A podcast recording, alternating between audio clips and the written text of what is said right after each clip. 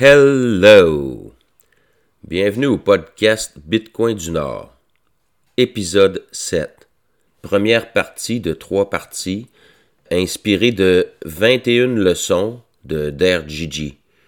Gigi euh, écrit un article sur Medium, ça s'est terminé en livre, puis je reprends le Bitcoin audible de Guy Swan, l'épisode 256, traduit dans mes mots live. J'aime beaucoup euh, Gigi. Euh, Gigi, puis son contenu, c'est très intéressant. Quand j'étais sur Twitter, je l'ai suivi longtemps sur Twitter. Il va dans les conférences, il est très actif. Il a, fait beaucoup de matériel. La première partie de trois, c'est le premier tiers est plus philosophique. Le deuxième tiers va être plus sur l'économie. Troisième tiers sur la technologie.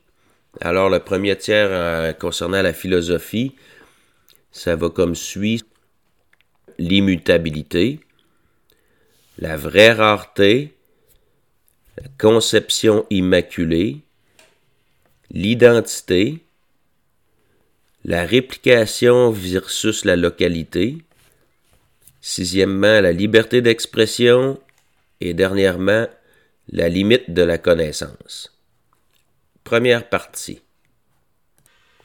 Bitcoin, à première vue, on pourrait conclure que c'est lent, que c'est gaspille, que c'est redondant de façon inutile et vraiment trop paranoïaque.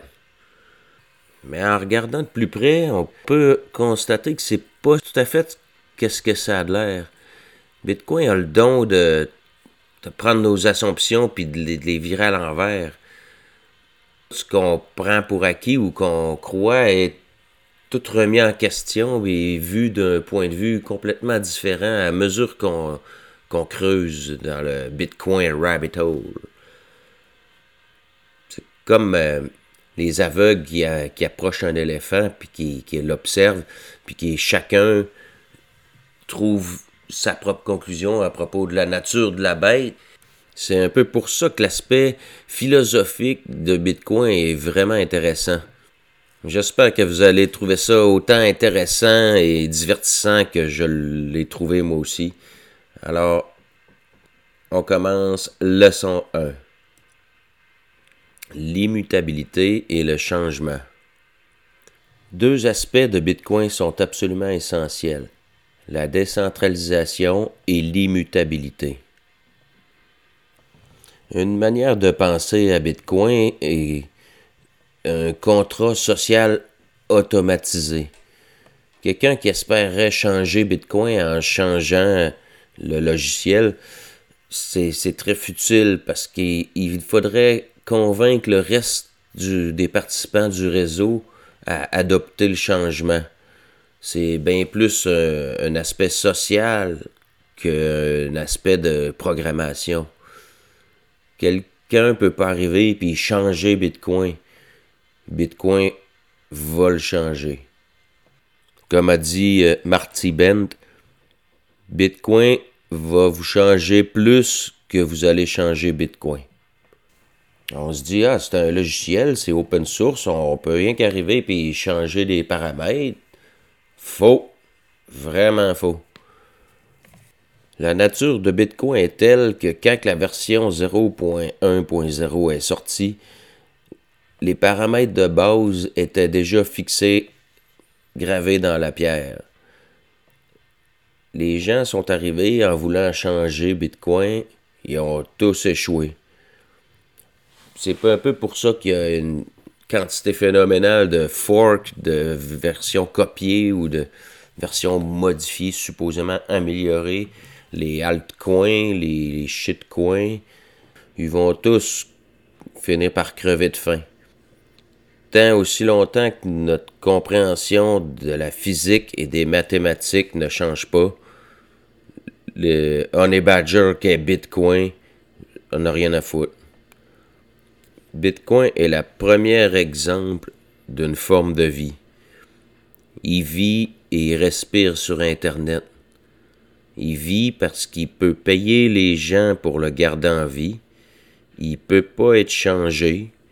Il, on peut pas argumenter avec. On peut pas le corrompre. on peut pas l'arrêter. Si une guerre nucléaire détruirait la moitié de la planète, Bitcoin continuerait de vivre intact. Le battement de cœur du réseau Bitcoin va durer plus longtemps que le nôtre. Réaliser ça a changé ma, ma préférence du temps qui appelle le, time preference en anglais. Le, ça m'a donné une vue plus à long terme. J'ai commencé à penser plus à long terme à cause de Bitcoin. Ce qui n'était pas nécessairement le cas avant quand je regardais le fonctionnement de la fiat money, l'argent fiat des gouvernements. Alors Bitcoin m'a changé. Leçon 2. La vraie rareté. L'avancement de la technologie semble nous donner de l'abondance. De plus en plus de personnes peuvent profiter de plus en plus d'objets, de choses. On vit comme des rois. La technologie est un mécanisme qui libère les ressources, qui peut faire ce qui était rare devenir abondant. Bitcoin est une nouvelle technologie qui, brise cette tendance. C'est une technologie qui a créé la rareté, contrairement à toutes les technologies qui, qui créent l'abondance. Bitcoin est une technologie qui a créé une vraie rareté. Peu importe l'énergie ou le temps qu'on y met, on ne pourra pas en créer plus. Seulement deux choses sont vraiment rares, le temps et les bitcoins. Bitcoin le fait par un mécanisme de se copier. Les blocs sont propagés, les nodes sont un peu partout, copient tous les blocs. Bitcoin se copie dans plein d'ordinateurs en incitant les gens à l'installer et à rouler les nodes, à miner des blocs. Toute cette duplication fonctionne toute seule d'un effort concerté pour produire la rareté pour maintenir la rareté, la vraie rareté. Bitcoin nous a montré ce que la vraie de vraie rareté est. Leçon 3. La réplication et la localité. À part la physique quantique, l'endroit n'est pas une question dans le monde physique. L'endroit où un objet est est, facile à définir et mesurer dans, le monde physique, mais dans le monde digital, où est quelque chose, une donnée, ça vient plus nébuleux. Exemple, et où est mon email? Ben, dans le cloud. Moi, ben, quel cloud, quel ordinateur, il est, il est où? Il est un peu partout, c'est nébuleux. Avec Bitcoin, la question de où est vraiment touchée où est-ce que sont vraiment les bitcoins? Le problème a deux facettes. le grand livre est copié partout, dans toutes les nodes. Deuxièmement, il n'y a pas vraiment de bitcoin en tant que tel. Qu'est-ce qui est noté au grand livre? Des sorties de transactions non dépensées. Et euh, juste des transactions en cours qui sont pas faites encore qui sont en attente, puis que ça prend un mot de passe pour pouvoir faire une transaction avec. C'est un peu ça les bitcoins, c'est pas réellement des bitcoins. Il n'y a pas d'emplacement physique. Le, grand livre est dans plusieurs endroits physiques, dans plusieurs ordis.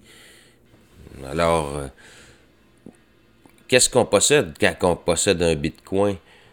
En réalité, on possède le mot de passe qui permet de modifier une partie du grand livre. Bitcoin m'a appris que l'emplacement est une entreprise périlleuse. Leçon 4. Le problème de l'identité. De toutes les blockchains publiques ouvertes Comment déterminer quel bitcoin est le vrai Bitcoin? Considérant que le code changé jusqu'à la version 0.23, euh, la seule chose qui est restée la même, puis qui est la, la trace persistante du réseau, c'est le grand livre. En 2017, le Bitcoin a splitté en deux chaînes différentes. Le marché a décidé lequel était important puis lequel n'était pas. Le marché a décidé quel était le vrai Bitcoin, l'original. L'immutabilité de Bitcoin contredit ce qu'il définit comme étant Bitcoin. C'est la seule chose qui est permanente, qui est figée. Il n'y a pas personne, aucune entité qui est là pour dire c'est cette time chain-là qui est la bonne. Bitcoin s'en occupe de façon autonome de déterminer c'est toujours laquelle la vraie chaîne, la time chain actuelle. Il n'y a pas de fondation, il n'y a pas de, maître, il n'y a pas personne qui décide. Aucune entité est là. Contrairement aux shitcoins comme Ethereum, où ils ont, ils une fondation, ils ont un chef, puis ils ont décidé dernièrement, OK, maintenant Ethereum, ça fonctionne plus comme ça, ça fonctionne comme ça. Les utilisateurs, ceux qui possèdent d'Ethereum, n'ont pas eu leur mot à dire. C'est pas le marché qui a décidé, il y a eu une entité qui a pris des décisions. Avec Bitcoin, il n'y a pas de chef. L'aspect conception immaculée est important le fait qu'il n'y ait pas de chef, qu'il n'y ait pas de décideur, rend Bitcoin immuable. Les cryptocurrencies, spécialement depuis euh, la fork de Bitcoin, Bitcoin Cash en 2017, nous forcent à se poser un peu des questions. Qu'est-ce que c'est? Où est-ce que c'est? Pourquoi c'est important? Pourquoi c'est unique comparé à toutes les autres pâles copies ou forks qui ont été faites? Bitcoin m'a appris que la décentralisation contredit l'identité. Leçon 5. Tout le monde aime une bonne histoire de l'origine de quelque chose. Celle de Bitcoin est fascinante. Les détails de cette histoire sont plus importants qu'on pourrait le penser. Qui est Satoshi Nakamoto? Une personne ou plusieurs personnes? Un ou une? Est-ce que c'est un alien? Une intelligence artificielle avancée? On saura probablement jamais. C'est qui Satoshi? Et c'est très important. Il a choisi d'être anonyme. Il a planté les graines de Bitcoin, puis il est resté dans le coin assez longtemps pour être sûr que le réseau mourra pas dans son enfance. Après, il a disparu. Ce fut un exploit d'anonymité. Ce fut crucial pour un vrai système décentralisé. Pas d'autorité centrale à qui envoyer euh, une mise en demeure, faire chanter ou à extorsionner. C'est une conception immaculée de la technologie. Une des plus grandes choses que Satoshi a faites a été de disparaître. Depuis la naissance de Bitcoin, des milliers d'autres cryptocurrencies ont été créées. Aucun de ces clones n'a une origine immaculée sans chef, sans autorité comme Bitcoin. Pour remplacer Bitcoin, il faudrait transcender son origine immaculée. Dans le monde des idées, le narratif dicte la survie. Bitcoin m'a appris une chose. Le narratif, les narratifs sont importants. Leçon 6. Le pouvoir de la liberté d'expression. Bitcoin est une idée une idée dont le fonctionnement est basé sur le texte. tous les aspects de Bitcoin sont du texte. Le, white paper, c'est du texte. Le logiciel que les nodes exécutent, c'est du texte. Le grand livre, c'est du texte. Les transactions, c'est du texte. Les clés publiques, les clés privées, c'est du texte. Tous les aspects de Bitcoin est du texte. Donc, équivalent à un discours, à de la parole. Le premier amendement de la Constitution américaine est très important, le premier amendement concernant la liberté d'expression. Ce serait difficile de criminaliser Bitcoin étant donné que c'est du texte, c'est de l'expression. Ça irait à l'encontre du premier amendement. On ne peut pas euh, commencer à criminaliser ou à bannir le texte, l'expression. Bitcoin n'est pas arrêtable. Bitcoin est la parole. C'est un droit inaliénable. Comme toute monnaie, Bitcoin sert à exprimer la valeur, à échanger, c'est de l'information. Bitcoin m'a appris que dans une société libre, les logiciels libres et le, la parole, les idées sont inarrêtables. Leçon 7. Les limites de la connaissance. Creuser dans les différents sujets en rapport avec Bitcoin, c'est humiliant. Humiliant dans le sens où on se rend compte à quel point qu'on n'en sait pas bien ben sur plein de choses. Je pensais savoir des choses. Je pensais que j'étais éduqué. J'étais informaticien. J'ai étudié pendant des décennies. Est-ce que je connaissais les fonctions cryptographiques, puis les hash, puis tous ces, ces algorithmes de, de cryptographie? Pas, pas en tout. J'avais aucune idée comment ça fonctionnait ou je savais à peine que ça existait, bien encore. Apprendre tous les trucs du fondement de comment fonctionne Bitcoin est très difficile. Maîtriser comment fonctionne Bitcoin à la base, pratiquement impossible. La liste des livres que je veux lire grandit plus vite que j'ai le temps de lire les articles puis les papiers qui sont écrits, c'est quasiment sans fin. La quantité de podcasts sur Bitcoin qui est faite à chaque semaine est plus grande que ce que je peux écouter. Au bout du compte, Bitcoin évolue, évolue très vite et c'est pratiquement impossible de rester à jour. Je commence à peine à avoir une bonne compréhension de Bitcoin qui ont déjà créé une deuxième couche Lightning Network. Là, ça me dépasse. Les possibilités qui, sont pratiquement infinies. Tout ce que ça peut ouvrir comme nouvelles idées, nouveaux concepts, c'est mind-blowing. Ça n'a aucun bon sens. J'arrive pas à suivre. Il y a trop de stock qui se fait. Il y a trop de développement. Il y a, il y a tellement de matériel.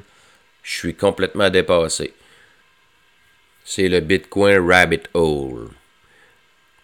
ça n'a pas de fin. Ça n'a pas de fond. Euh, le trou de lapin de Bitcoin, il n'y a pas de fond. On peut prendre juste un sujet bien précis, puis l'approfondir, l'approfondir, l'approfondir. On verra pas le bout. Je suis sidéré. Sur ce, ça met fin à l'épisode 7, inspiré de DRGG. La première partie de trois parties sur les 21 leçons pour euh, creuser plus le sujet, voir tous les liens, puis tout ce qui s'est fait de matériel juste en rapport avec 21 leçons de d'RGG. On peut aller sur dergigi.com, D-E-R-G-I-G-I.com. C'est là que la meilleure quantité d'informations se trouve. Juste ça, on peut creuser bien longtemps. Alors, enjoy!